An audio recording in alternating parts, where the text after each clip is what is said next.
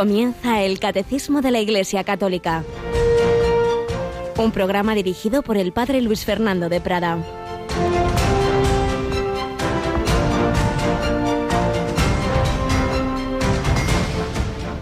La paz os dejo, mi paz os doy. No os la doy yo como la da el mundo, que no se turbe vuestro corazón, ni se acobarde. Alabados sean Jesús, María y José. Muy buenos días, muy querida familia de Radio María. Retomamos hoy el catecismo después de varios días en que por unas cosas o por otras, todas muy buenas, gracias a Dios, no hemos podido tener este programa. Y el Evangelio de hoy nos habla de esa paz que muchas veces nuestros oyentes, vosotros nos decís, Radio María, da paz, me la pongo porque es la que da paz, porque otras me ponen nervioso, porque nos incitan a la polémica, Radio María nos da paz, no es Radio María, es Jesucristo, es la Virgen María, es la Reina de la Paz. La paz os dejo, mi paz os doy. Una radio que, como sabéis, está viviendo pues un año muy especial en nuestro 20 aniversario dentro del centenario de la consagración de España al corazón de Jesús, un mes, mes de mayo, en que siempre tenemos esa campaña especial que nos permite seguir adelante, seguir extendiendo Radio María, en donde hemos tenido la maratón que nos permite ayudar a otras naciones a que en ellas nazca Radio María.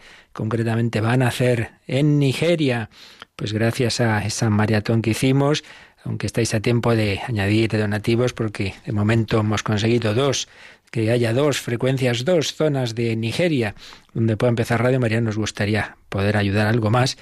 También a Irak, eh, hicimos esa primera colecta, también va a estar Radio María unos estudios en santuarios marianos. Gracias a todos, entre todos lo hemos hecho posible, pero como digo, seguimos hasta que acabe este mes de mayo en campaña, y concretamente de 11 a 12.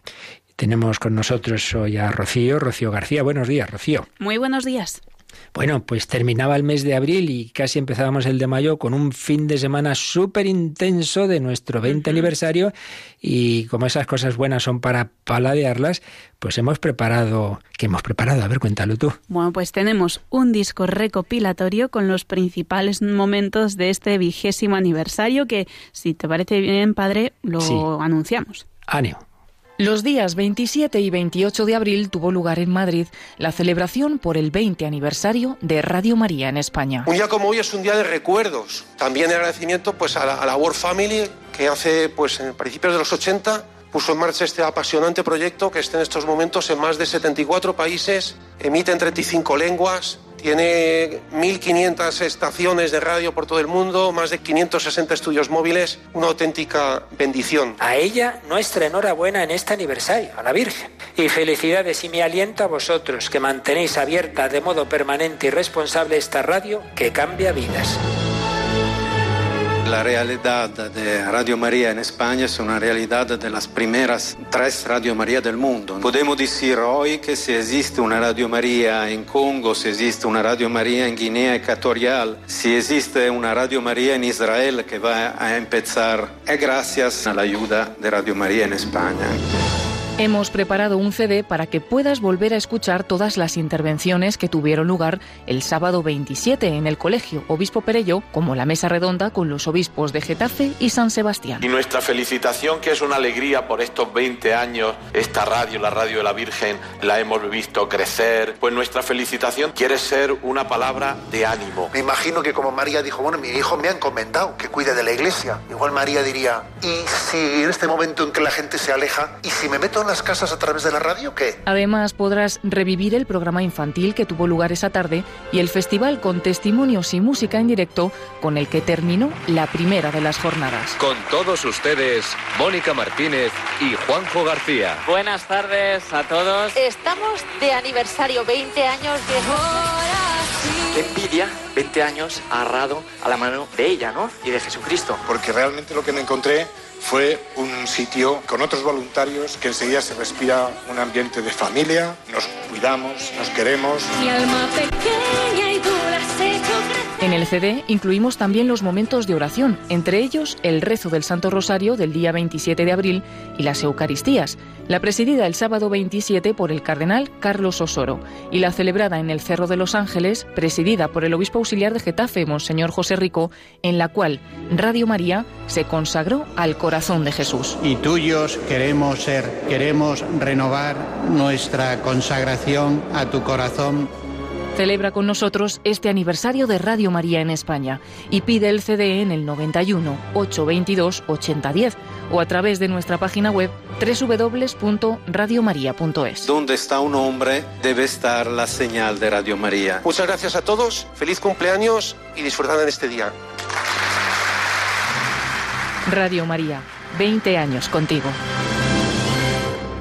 Donde está un hombre debe estar la señal de Radio María y así, así se ha ido desarrollando Radio María desde Italia, desde hace más de 30 años hasta este momento, sin criterios comerciales. ¿Qué emisora pone una antena en un pueblecito pequeño en que la pueden oír 10, 15 personas? Esto ha ocurrido y ocurre en Radio María, porque igual que el Hijo de Dios se hubiera hecho hombre por una sola persona a la que salvar, también esta emisora que no tiene más interés que llevar esa buena noticia, que llevar el anuncio de la victoria de Cristo a todas las personas, pues se maneja con esos criterios no comerciales. Por eso, para poder seguir adelante extendiéndonos en España y en el mundo entero, por eso seguimos en campaña. Pues ya sabéis, a partir de las 9 de la mañana y particularmente hoy de 11 a 12, habrá siempre alguien al teléfono al 91 822 8010. Ahí podéis solicitar este CD recopilatorio con esa interesantísima mesa redonda que tuvimos con don Ginés, el obispo de Getafe, don José Ignacio, el obispo de San Sebastián y todos esos momentos entrañables de compartir con gozo, con alegría. La alegría de la Virgen, Radio María, la radio con más alegría. Bueno, pues seguimos adelante, retomamos nuestro comentario al catecismo, que estamos terminando ya un apartado eh, con la síntesis de, esos estados de vida en la Iglesia, pero primero, como estamos haciendo últimamente, también recordamos algunas pinceladas de la vida de esa gran santa que fue la Madre Teresa de Calcuta. Pedimos al Señor su, su gracia para imitar lo que a través de ella nos enseñó.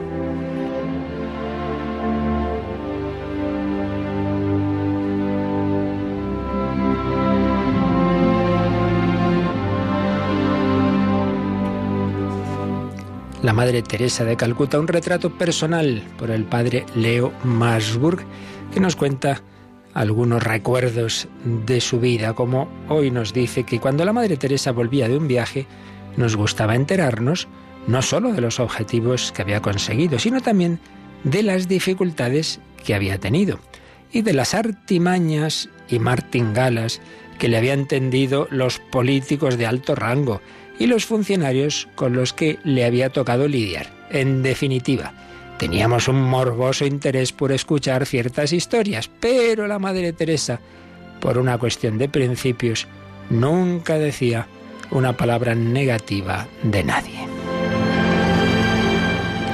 Como respuesta a nuestro afán de saber si la habían traicionado aquí o allá, si la habían engañado, manipulado, maltratado, solía decirnos, qué bien nos han tratado, qué bien nos han tratado. En vez de las historias truculentas que nos hubiera gustado oír, nos contaba cómo sus anfitriones o los gobiernos de los países a los que había viajado le habían ayudado con esto y aquello, el esfuerzo que habían hecho, los éxitos que se habían derivado. Nunca hubo una palabra negativa. Así que una vez uno comentó, pero madre, seguramente no todo ha ido tan bien. Ella contestó sin dudar, ya sabe, padre, mejor excusar que acusar. Bueno, pues no está mal el consejo para hoy y para siempre. Mejor excusar que acusar. Aquí la Madre Teresa no hacía sino seguir las enseñanzas de su amado Jesús, que en la cruz decía, Padre, perdónalos porque no saben lo que hacen, no saben lo que hacen. Recuerda haberle oído decir eso varias veces, mejor excusar que acusar. En otra ocasión, en Moscú, después de algunos encuentros con las entonces autoridades soviéticas, que no siempre fueron lo que se dice agradables, Volvimos a intentar sacarle algo, pero ni siquiera entonces obtuvimos ningún comentario crítico, solo una lección. A ver, ¿cuál era la lección? Si juzgas a alguien, no tienes tiempo de amarlo.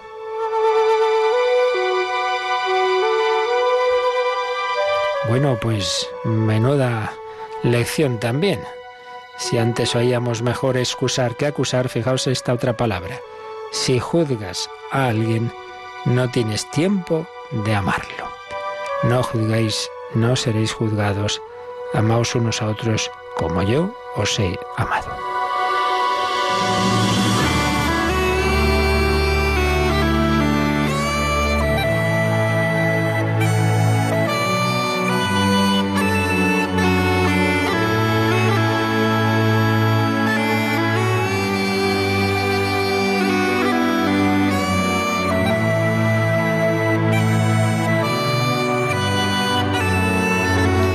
Nos quedamos con estos estupendos consejos.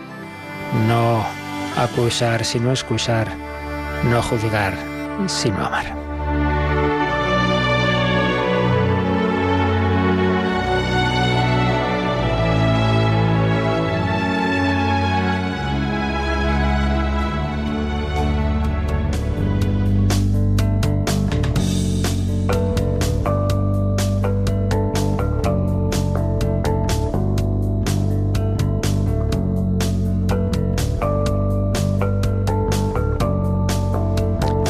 A vivir así, a vivir el Evangelio, a seguir a Jesús, pero Jesús nos ha llamado a vivir en familia, en familia.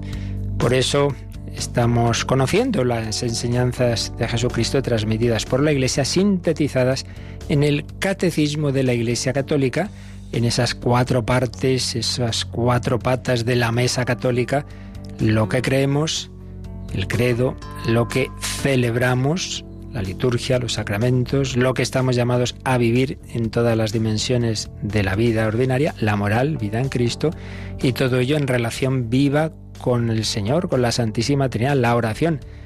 Primera parte del catecismo, la fe que creemos, segunda la fe que celebramos, tercera la fe llevada a la vida, cuarta la fe orada. Pues bien, estamos en esa primera parte todavía la, enseñanza de Jesús, la fe, lo que creemos, lo que Dios nos ha dicho de sí mismo, de nosotros, del sentido de la vida, etc. Y dentro de, de ella, que está sintetizada en el credo, pues vimos en relación con las tres divinas personas las diversas verdades. Creo en Dios Padre, Todopoderoso, Creador del cielo y de la tierra, y hablábamos de la creación, del pecado original, del problema del mal, de la providencia, de la Trinidad, por supuesto. Creo en Jesucristo, y ahí hablamos de la encarnación del Hijo de Dios, de los misterios de su vida, de su pasión, muerte, resurrección. Y en tercer lugar, creo en el Espíritu Santo que Jesús nos envía desde la derecha del Padre. Hablamos del Espíritu Santo y estamos con las obras del Espíritu Santo, que siempre que decimos de una persona divina, realmente decimos de las tres, pero que se apropian especialmente a una de ellas. Y en primer lugar, la primera obra del Espíritu Santo es la Iglesia fundada por Jesucristo, guiada por el Padre. Entonces vimos que es la Iglesia, su origen en el propio Jesús, fundada por él como culminación de todo un proceso, de toda la historia de la salvación, las notas de la Iglesia, una santa, católica, apostólica.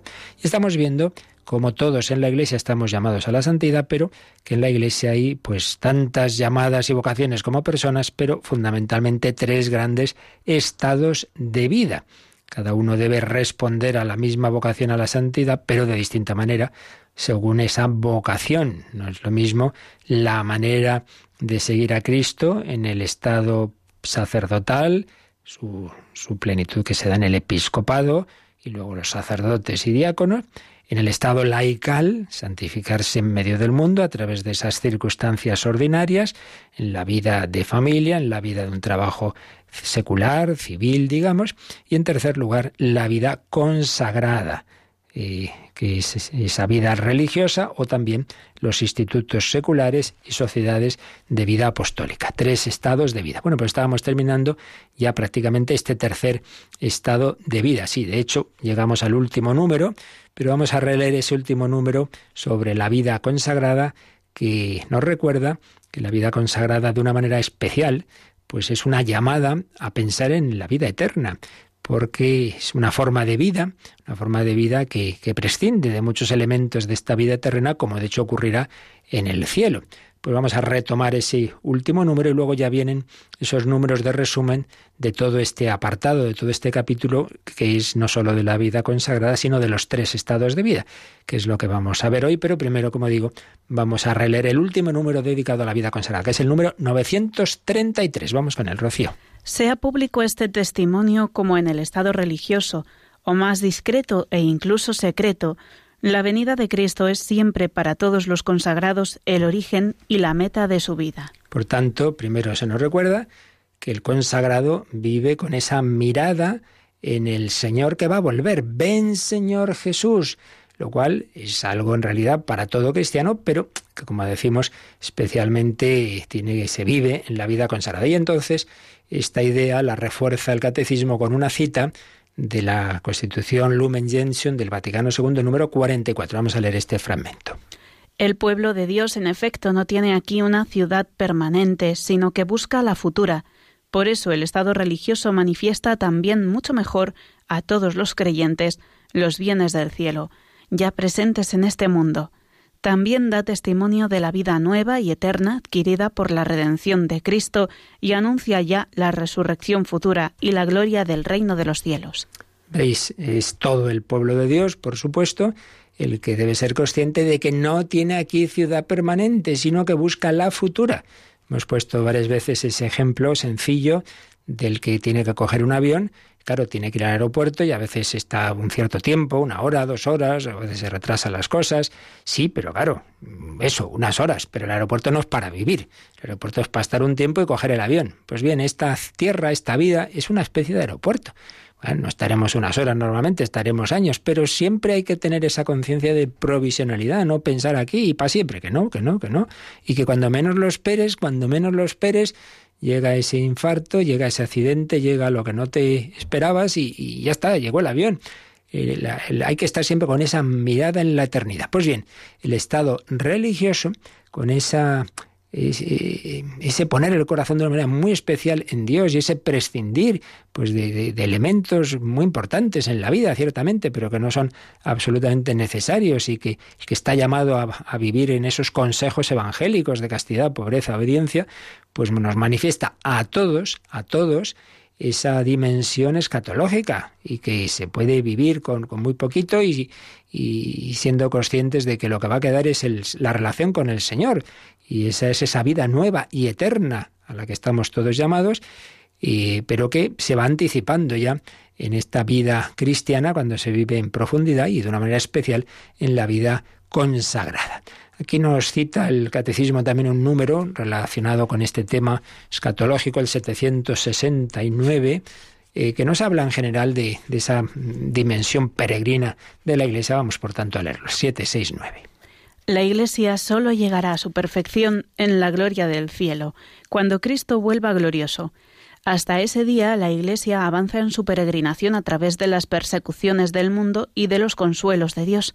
Aquí abajo ella se sabe en exilio, lejos del Señor, y aspira al advenimiento pleno del reino, y espera y desea con todas sus fuerzas reunirse con su Rey en la gloria, la consumación de la Iglesia en la gloria, y a través de ella la del mundo, no sucederá sin grandes pruebas. Solamente entonces todos los justos descendientes de Adán, desde Abel el justo hasta el último de los elegidos, se reunirán con el Padre en la Iglesia Universal.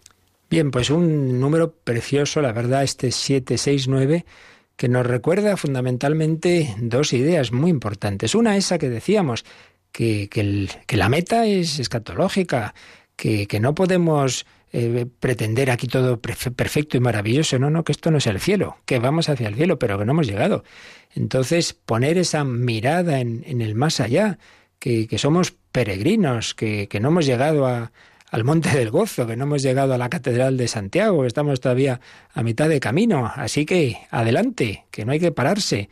Primera idea. Y segunda, que mientras no lleguemos, pues no hay que extrañarse de que aquí hay un poco de todo, que hay días buenos, malos, regulares, sol, tormentas, de todo. Y por eso dice que la Iglesia va peregrinando y cita una frase de San Agustín, entre las persecuciones del mundo y los consuelos de Dios. ¡Uy, qué cosas pasan! Eh! Es que eh, están persiguiendo cristianos, sí, hace 20 siglos, sí, ya mataron a San Esteban. Nada nuevo bajo el sol. Y es que nos atacan y nos calunian, nada nuevo bajo el sol. Caluniaron a Jesús, dijeron que si era venía en nombre del demonio, de Belcebú, pues ya me dirás tú.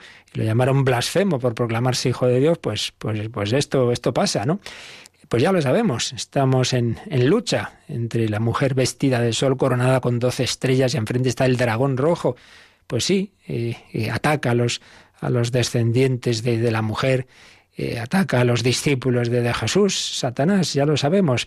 Estamos en exilio, no hay que asustarse. ¿Qué hay que hacer? Pues agarrarse al Señor, pues pedirle esa fuerza que Él nos quiere dar y ayudarnos a otros también, claro. Por eso Jesús no ha hecho una religión individualista, sino un pueblo, un pueblo, pueblo de Dios, que va caminando. Pero ya veis lo que dice este número, esa consumación de la Iglesia en la gloria, porque igual que Jesucristo sufrió, murió, pero resucitó y venció, también la Iglesia vencerá, no faltaría más. Pero esa consumación de la Iglesia en la gloria no sucederá sin grandes pruebas. Y en ello estamos pruebas, como digo, externas, persecuciones, dificultades y también internas, porque también el mal está dentro. Pues ya, ya lo vemos, claro que sí. Jesús no ha hecho una iglesia de puros, aquí solo pueden entrar los perfectos que estén ya de la sexta morada en adelante. No, no, no. Aquí entramos todos, pero claro, eso tiene el lado bueno de que nadie es excluido y el lado malo de que nuestro pecado pues mancha también a la iglesia y, es, y puede escandalizar, pero bueno, si uno fuera en, en, la vida pública se acercara a Jesús y se echara atrás al ver las peleas de los apóstoles y, al ver que, Santiago y Juan tenían mal genio y que se peleaban y que Judas ya estaba ahí mirando la bolsa y, ah, yo me voy de aquí. Pero usted aquí, ¿por quién viene? ¿Por Judas o por Jesús? Pues eso, el Señor nos llama a todos, cada uno con sus cosas, y hombre, y luego hay mucha, mucha santidad porque el mundo de hoy, en esa calumnia permanente a la Iglesia, pues solo destaca cosas negativas, exagera, y, no las infinitamente mayores positivas de, toda la historia de la Iglesia, de tanto bien, de tanta gente que se ha matado por los demás y que ha generado tantas obras buenas. Bueno, pues esta es la Iglesia que va peregrinando hasta esa consumación escatológica.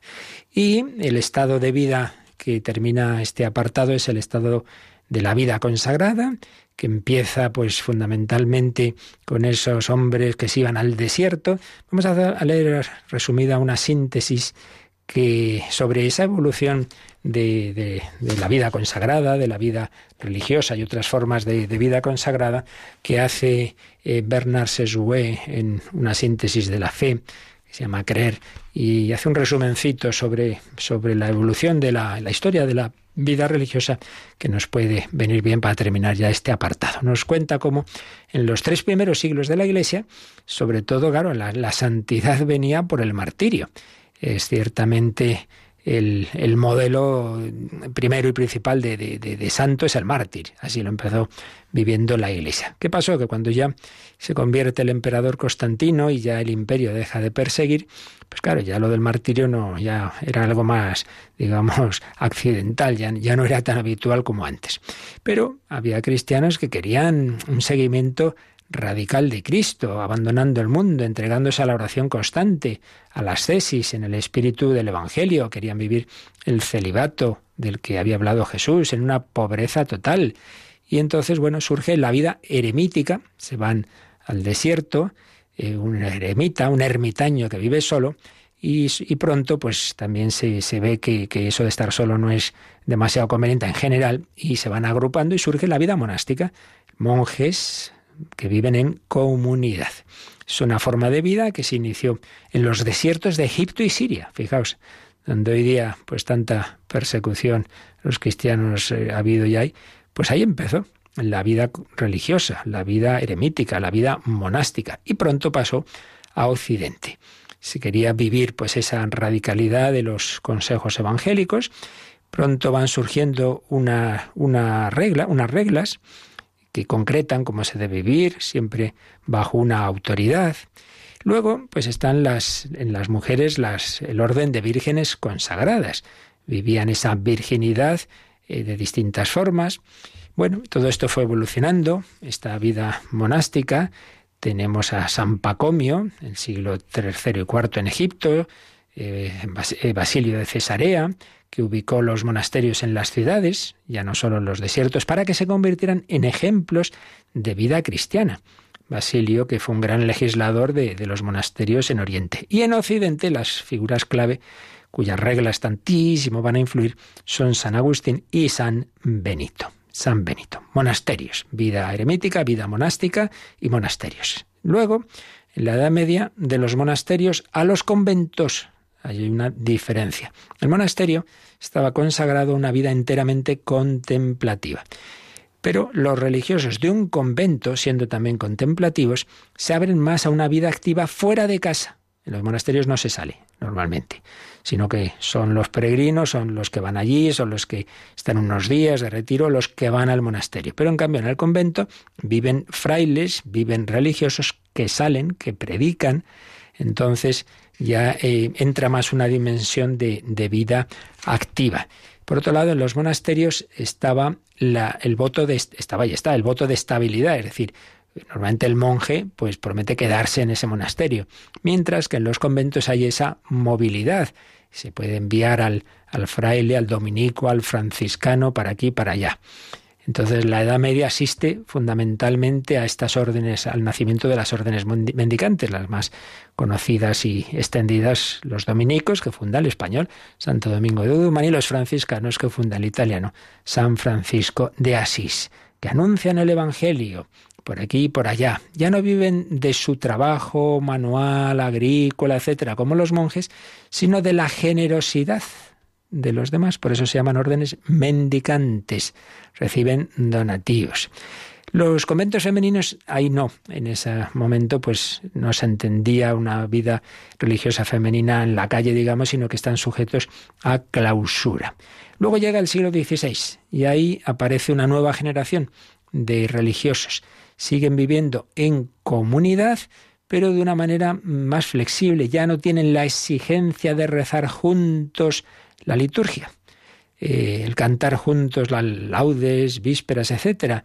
No tienen ya esa dimensión contemplativa comunitaria, sino que es más fuerte la dimensión de vida activa, siempre por supuesto con una, una dimensión de oración, porque si no, no hay nada que hacer, pero pero que ya no está tan, tan marcadamente, sobre todo de una manera comunitaria, eh, reglada. Se les llamará clérigos regulares, porque son órdenes fundamentalmente de sacerdotes, clérigos, ejercen un ministerio presbiteral, aunque no parroquial, sino como sacerdotes, pues especialmente el caso más claro es la compañía de Jesús, Ignacio de Loyola, pues reúne en torno a sí a un grupo de sacerdotes que quieren vivir una vida evangélica, de pobreza, de, obediencia, etcétera, al servicio del Papa que les envía donde quiera. Movilidad absoluta, y así ocurre, que al poco de ser fundados, pues sale, eh, necesito que vaya alguno a Extremo Oriente, pues para allá va Francisco Javier, etcétera. La Compañía de Jesús y otras órdenes regulares. ¿Veis? Vamos avanzando. Los siglos siguientes, en particular en el 17, y en el 19 van a surgir muchas congregaciones misioneras, y ya no solo masculinas, sino femeninas, que van a propagar el Evangelio en todos los continentes. Ya las mujeres ya también salían de los conventos. También es muy importante las congregaciones dedicadas a los pobres. Aquí están pues en ese momento de transición de cómo se entendía la vida religiosa femenina cuando San Vicente de Paul funda las Hijas de la Caridad, el mundo hubiera sido distinto sin esas hormiguitas azules, esas hijas de la caridad que tantísimo bien han hecho durante siglos en tantos lugares, con pobres, con enfermos, en hospitales, etcétera, y otras muchas congregaciones de misioneros, de, de misioneras, y claro, y estos en siglos, en siglos de muchas leyes anticlericales, en siglos difíciles, en siglos en que ya volvemos a los inicios. Si el Imperio Romano perseguía a los cristianos, pues tantos regímenes que van a ir surgiendo a partir de la Revolución Francesa, también con un aire laicista, y que van a poner dificultades a esa labor con los pobres, sobre todo en la educación, en la educación, porque también surgen numerosas congregaciones. Y fijaos, la Iglesia había ido eh, realizando servicios sociales que luego fueron considerados como responsabilidad normal de las administraciones públicas. Pero ¿quién empezó con la educación de los pobres, con hospicios, con hospitales? ¿Quién? Pues, pues la Iglesia. ¿Con las universidades? Pues la Iglesia. Y luego, bueno, todo esto lo va tomando la administración pública eh, muchas veces por desgracia, pues no simplemente como que es la obligación, sino con un sentido de quitárselo a la Iglesia y prohibir esa educación, etcétera. Y luego el siglo XX, pues nuevas fundaciones eh, fuertemente comprometidas en, en una presencia eh, discreta, llorante en ambientes no cristianos, por ejemplo, hermanitos y hermanitas del padre Foucault, nuevas formas de vida consagrada y comunitaria más cercanas al mundo, y luego ya surgen pues los institutos seculares, la creatividad de esa vida consagrada sin dejar de ser seglar, pero a la vez pues consagrándose en medio de un trabajo secular, etcétera, etcétera. Como veis, toda una parábola interesantísima desde la llamada a salir de la vida ordinaria en el mundo, irse al desierto, a todo lo contrario, en medio del mundo, vivir consagrados a Jesucristo. Pero siempre con ese deseo de seguir al Señor, de ser de Jesucristo, de responder a esa llamada que es el sígueme, ven y sígueme. Pues pedimos al Señor que todos los cristianos, pero de una manera especial que tienen esta vocación de vida consagrada, pues realmente demos ese ejemplo de seguimiento de nuestro Señor, de Jesús, que nos dice, ven y sígueme, ven y sígueme.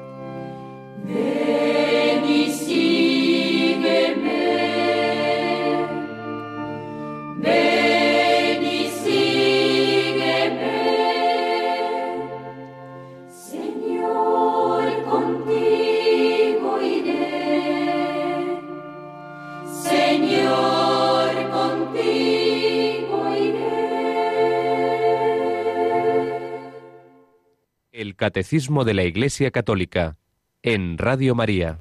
Señor, contigo iré. Pues sí, vamos con Jesús, cada uno en su vocación. Bueno, pues con esto terminamos ya este apartado de la vida consagrada, pero vienen unos números de resumen de los tres estados de vida eh, a los que el Señor fundamentalmente, luego ya decíamos que, que la doctrina, la reflexión teológica, el derecho canónico, pues es una reflexión sobre la vida y la vida muchas veces no, no entra del todo, ¿verdad? En nuestras reflexiones ya hay situaciones que uno dice, bueno, esto es un poco de vida consagrada o es laical, es no sé qué, bueno, eso ya eh, lo importante es la vida, ¿no? No que sepamos encuadrarlo perfectamente en nuestros esquemas, pero ciertamente son esos tres grandes estados de vida, tres grandes vocaciones, como digo, luego puede haber formas mixtas de las mismas. Bueno, pues viene como siempre, al acabar un apartado importante del catecismo, vienen esos números de resumen que tipográficamente los vemos enseguida porque vienen en cursiva. Es resumen de lo que ya se ha dicho. A veces añade, digamos, frases de decir lo mismo de otra manera o citas. Bueno, pues vamos con ellos. Y nosotros en Radio María nos gusta también a la vez que leemos el resumen del catecismo, ver cómo eso mismo los pone el Yucat, que muchas veces añade alguna manera de expresar, más, más, ya sabéis que es ese catecismo para jóvenes, no es propiamente, digámoslo siempre claro, no es magisterio como tal de la Iglesia, como si lo es el catecismo, no tiene esa autoridad del Papa, pero vaya, es algo fiable. De hecho, el Yucat, como recordáis, lo entregó, lo regaló Benedicto XVI a los que, a los jóvenes que asistían a la JMJ precisamente aquí, en Madrid, aquí al lado, en, en Cuatro Vientos. Bueno, pues vamos con el resumen que hace el catecismo de todos estos estados de vida. Empezamos, Rocío, por el número 934. Por institución divina entre los fieles hay en la Iglesia ministros sagrados que en el derecho se denominan clérigos. Los demás se llaman laicos. Hay, por otra parte, fieles que perteneciendo a uno de ambos grupos por la profesión de los consejos evangélicos, se consagran a Dios y sirven así a la misión de la Iglesia. Bien, este es un número que está tomado del Código de Derecho Canónico. Entonces, por un lado, nos dice que uno puede ser eh, clérigo o laico, es decir, uno puede haber recibido el orden sacerdotal o no. En ese sentido ya tenemos una primera división. Eres clérigo, un servidor, pues porque has sido consagrado por el Espíritu Santo en un sacramento que llamamos el orden sacerdotal. Entonces eso nos incorpora en distintos grados a, la, a, los sucesores de los apóstoles. El grado supremo es el episcopado, sucesor de los apóstoles, digamos, en primer grado, o sucesor colaborador de los apóstoles ya en segundo grado, que es el presbiterado, o en tercer grado, que es el diaconado. Primera eh, división, digamos, o clérigos o laicos. Pero hay clérigos y hay laicos, es decir, hay personas ordenadas en el, por este sacramento del orden sacerdotal y otras que no, que han recibido otra vocación. ¿Cuál? La de mm, imitar de una manera muy muy especial, muy radical, la vida de Cristo en los tres grandes consejos evangélicos, que son la castidad consagrada, es decir, el celibato, virginidad, la pobreza y la obediencia. Hay consagrados, fundamentalmente religiosos, que también son sacerdotes, por ejemplo, los jesuitas, o no lo son. Por ejemplo, órdenes de enseñanza que fundamentalmente son hermanos, los hermanos de la Salle, por ejemplo, ¿no? Entonces no son eh, clérigos, pero son consagrados. Y por supuesto, pues todas las mujeres consagradas, eh, todas las religiosas, sean de clausura, sean de vida activa, etcétera, etcétera, etcétera. Por tanto, tres estados de vida, tres estados de vida, que como dijimos, los tres tienen un origen divino, no solo, como alguna teoría había por ahí, no solo el, el, ser o clérigos o laicos, sino también la vida consagrada, no porque Jesús haya fundado directamente ninguna orden religiosa, sino porque ese, eh, la vida consagrada lo que hace es seguir el modo de vida al que él invitó a los que convivían con él en castidad, pobreza y obediencia. Tres estados de vida. Esto es muy importante a nivel práctico porque nuestra llamada a la santidad eh, se modula, se modula según el estado de vida. Esto hemos hablado mucho, esto lo hemos profundizado en otros programas de vida en Cristo, en torno al catecismo, estamos insistiendo en ello. El Papa nos, Francisco nos lo ha recordado en, en Gaudete te exultate, pues que la santidad, todos estamos llamados a ella, pero obviamente es distinta la forma de ser santo de una eh, monja clarisa eh, carmelita que de una madre de familia. Es que necesariamente tiene que ser distinta. En lo esencial siempre es igual, porque el amor a Cristo, el amor a María, el amor a los demás, la Eucaristía, la oración, todo eso evidentemente es para todos. Pero claro, una con una regla y que toca ir al coro a rezar laudes y otra que toca ir corriendo al niño que está llorando. Pues evidentemente es distinto, es distinto, pero el amor a Dios, el amor al prójimo, que en definitiva es lo esencial, pues eso es para todos. Lo demás son medios y a veces confundimos los medios con los fines. Estoy muy santo porque hace cinco horas de oración. Bueno, cinco horas o a lo mejor de cabezonería, de dar vueltas a su cabeza. Ese no es el tema. El tema es si Dios le llama a esa oración y esa oración le hace crecer en caridad. Si sale la oración dando eh, voces y peleándose con todo el mundo, un poco extraña me parece a mí esa oración. Bien, pues tres estados de vida. Vamos a ver en el Yucat, Rocío, vamos a ver el número 138 del Yucat. Vamos a ver, cogemos este catecismo para jóvenes y a ver qué nos habla de estos, de estos estados de vida en la Iglesia. ¿Lo tienes ya? El 138. En la Iglesia hay laicos y clérigos, el clero. Como hijos de Dios tienen la misma dignidad, tienen misiones de igual valor, pero diferentes. La misión de los laicos es orientar el mundo entero hacia el reino de Dios. Junto a ellos están los ministros ordenados o clérigos, con los ministerios del gobierno de la Iglesia, de la enseñanza y de la santificación. En ambos estados de vida hay cristianos que en castidad, pobreza y obediencia se ponen de modo especial al servicio de Dios, por ejemplo, los religiosos. Este es el primer párrafo, ya sabéis que en el Yucat empieza por una pregunta. Y la pregunta aquí era el 168 la pregunta era, ¿cómo está estructurada la Iglesia una santa católica y apostólica? ¿Cómo está estructurada? Entonces, la primera respuesta, lo más esencial, es un primer párrafo en negrita, que es el que nos ha leído Rocío. Pero a continuación desarrolla esto un poquito más en otro párrafo que seguimos leyendo. Todo cristiano tiene la misión de testimoniar el Evangelio con la propia vida, pero Dios traza un camino propio para cada persona. A unos los envía como laicos para que construyan el reino de Dios en medio del mundo, en la familia y en el trabajo. Para ello cuentan con los dones necesarios del Espíritu Santo en el bautismo y la confirmación. A otros les encomienda el ministerio pastoral. Tienen que gobernar, enseñar y santificar a su pueblo. Nadie se pone se puede atribuir este encargo. Es el Señor mismo quien lo concede y confiere la fuerza divina mediante el orden sagrado. De este modo pueden actuar en lugar de Cristo y dispensar los sacramentos.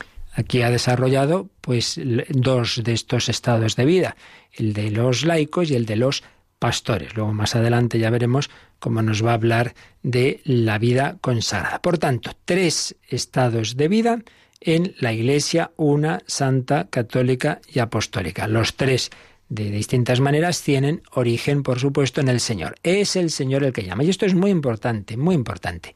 Yo pensado que yo voy a ser cura porque me gusta mucho. Mira, hijo, no basta que te guste mucho.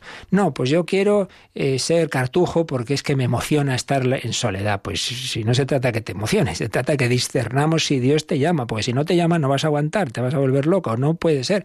Tiene que ir uno donde Dios le llama. Dios sabe mucho mejor que nosotros, como es natural, dónde vamos a estar centrados en la vida, no una semana de romanticismo y todo qué bonito.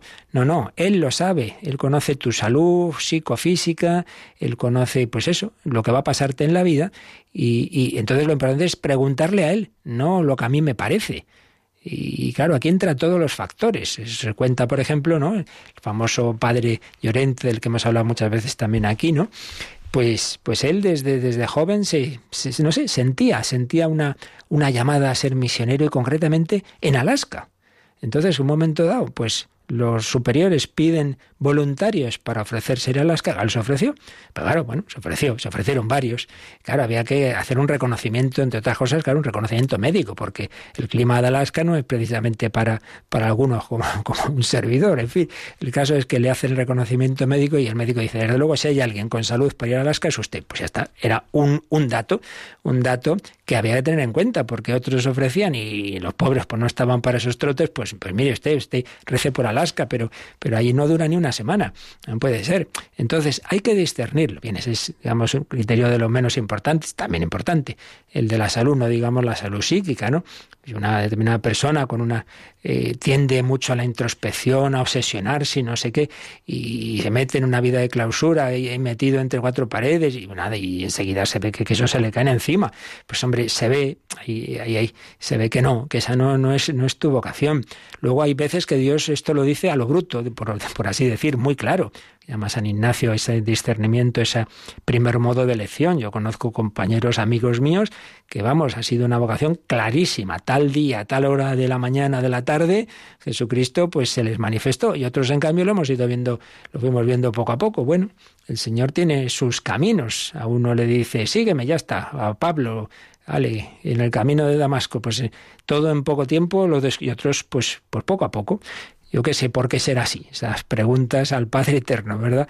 Porque unos de una manera, otros de otra. Lo importante es que hay que preguntarle a Él, que hay que discernir y que hay que orar y que es muy bueno también el acompañamiento espiritual, porque uno solo fácilmente se autoengaña. Por eso eres tú el que tienes que verlo con el Señor, pero si alguien está a tu lado te recordará, fíjate que hace X tiempo dijiste, pensabas, cuando estabas en consolación te atraía esto, ahora estás en desolación, en fin, que siempre es muy buena esa ayuda, esa ayuda de discernimiento, esa ayuda de acompañamiento espiritual. Tres estados de vida. Entonces se nos ha dicho en este número del Yucat que todos los hijos de Dios tenemos la misma dignidad, no faltaría más, y que lo importante es, desde esa misma dignidad y desde la conciencia de que somos amados y llamados a colaborar en la extensión del reino de Dios, pues hacerlo donde Dios nos ponga. Es como un ejército. No, pues yo en tal sitio. Hombre, tú obedece a tu superior, al que te, ponen en tal sitio de la, de la trinchera, ponte ahí, porque si te vas de ahí dejas el hueco. Entonces hay que estar donde Dios nos llama. La misión de los laicos, dice, es orientar el mundo entero hacia el reino de Dios. Tú desde dentro, desde el trabajo, desde la familia. En cambio, los que somos ministros ordenados, pues nuestra misión es transmitir la enseñanza de Jesús, en el anuncio de, la palabra de Dios, transmitir la gracia del Señor, especialmente a través de los sacramentos, y la guía, la guía de las comunidades, la guía pastoral, en la autoridad que está al servicio de, las personas y de las comunidades, ya dependiendo del, grado, pues sea la guía de la diócesis, el obispo, sea de la Iglesia Universal el Papa, o sea ya a niveles más pequeños, pues los sacerdotes que, de la parroquia, en, la conciliaría de un, de un grupo, etcétera, etcétera. Y en cualquier caso, dice este número, todo cristiano tiene la misión de testimoniar el Evangelio con la propia vida, pero Dios traza un camino propio para cada persona. Por eso la santidad es lo esencial, es común, pero luego cada uno tiene que vivirla de distinta manera. Como decía uno, pues pues tienes que ser, yo tengo que ser san yo, no, no, no como el otro. Por eso, como han dicho también diversos santos, hay cosas, ejemplos de las vidas de los santos que son para admirar, no para imitar. Y muchas veces está ese error que muchos santos han cometido al principio de su conversión. San Ignacio de Loyola lo cuenta. Cuando él se está convirtiendo en Loyola y lee la vida de los santos, dice, ah, San Francisco hizo eso, pues yo también lo tengo que hacer. Santo Domingo hizo aquello, yo también. Y luego ya se dio cuenta que no, que San Francisco hizo eso porque Dios se lo pedía a San Francisco, pero a San Ignacio le pedía otras cosas. Y lo importante era hacer lo que Dios le pedía a él. Bueno, pues seguiremos viendo estos números de resumen tan interesantes y pedimos al Señor y a la Virgen María que nos ayude a cada uno de nosotros a seguir a Jesús, a seguirle donde Él nos pida, dejando lo que haya que dejar en medio de las dificultades de este mundo. Y como siempre, estos últimos minutos, pues de, de, oración, de reflexión, pero también de consultas, de comentarios, de testimonio de estos temas u otros que queráis presentar ahora.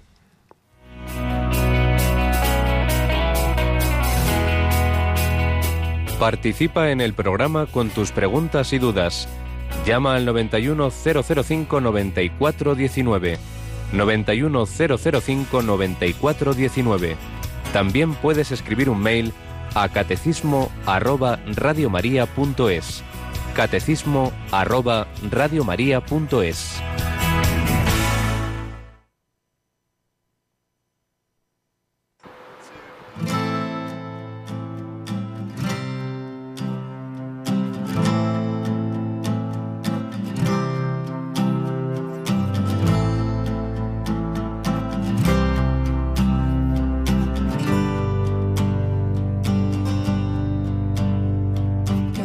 by a thousand burdens, with the devil riding on your spine.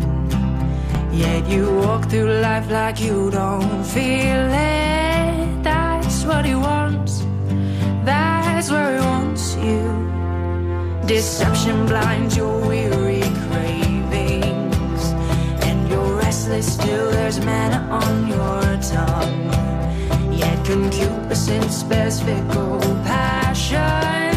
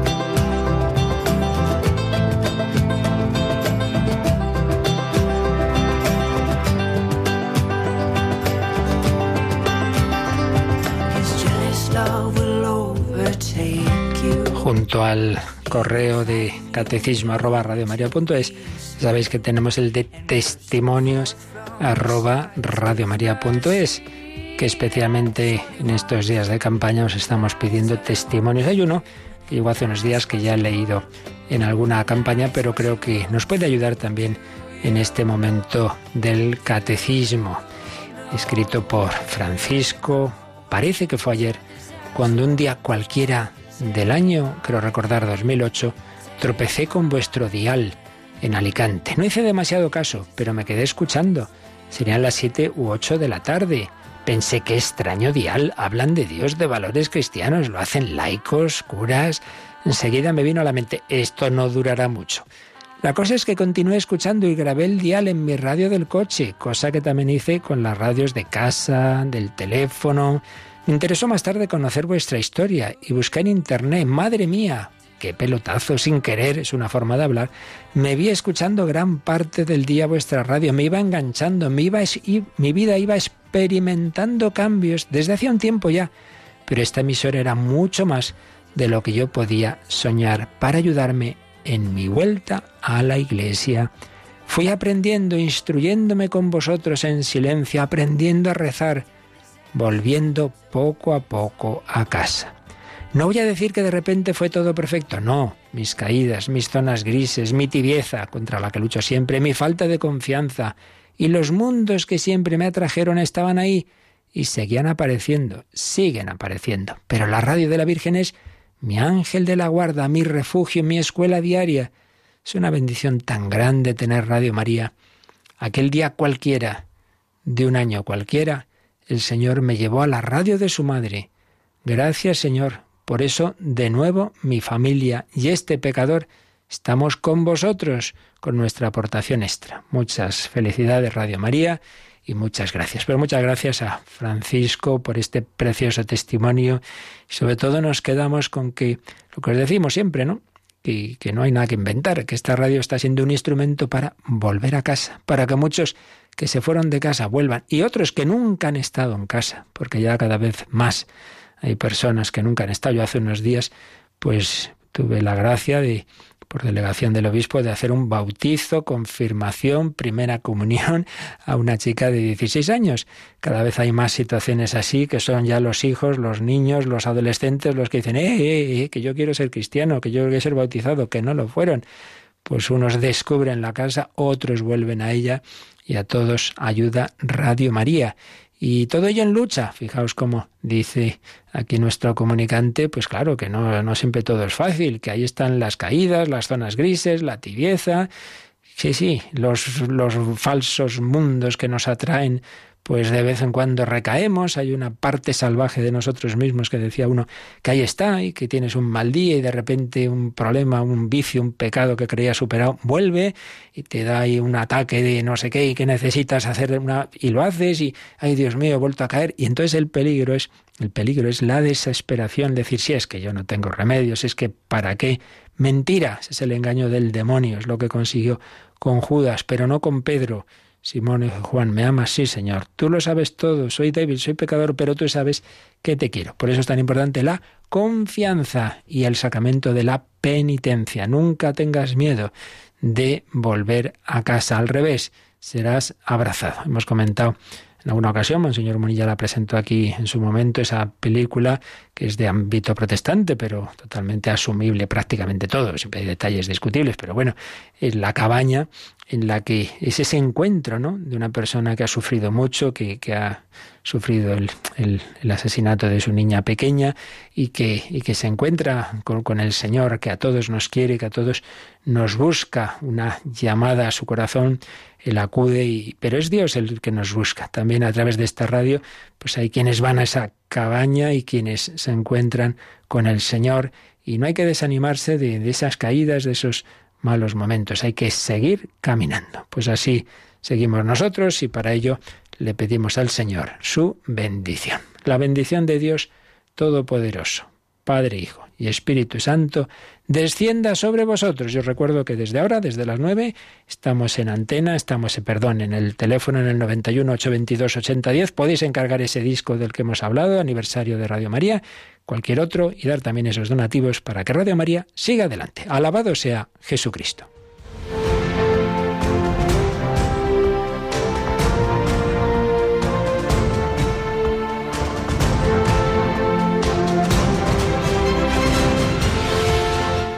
Han escuchado en Radio María el Catecismo de la Iglesia Católica. Un programa dirigido por el Padre Luis Fernando de Prada.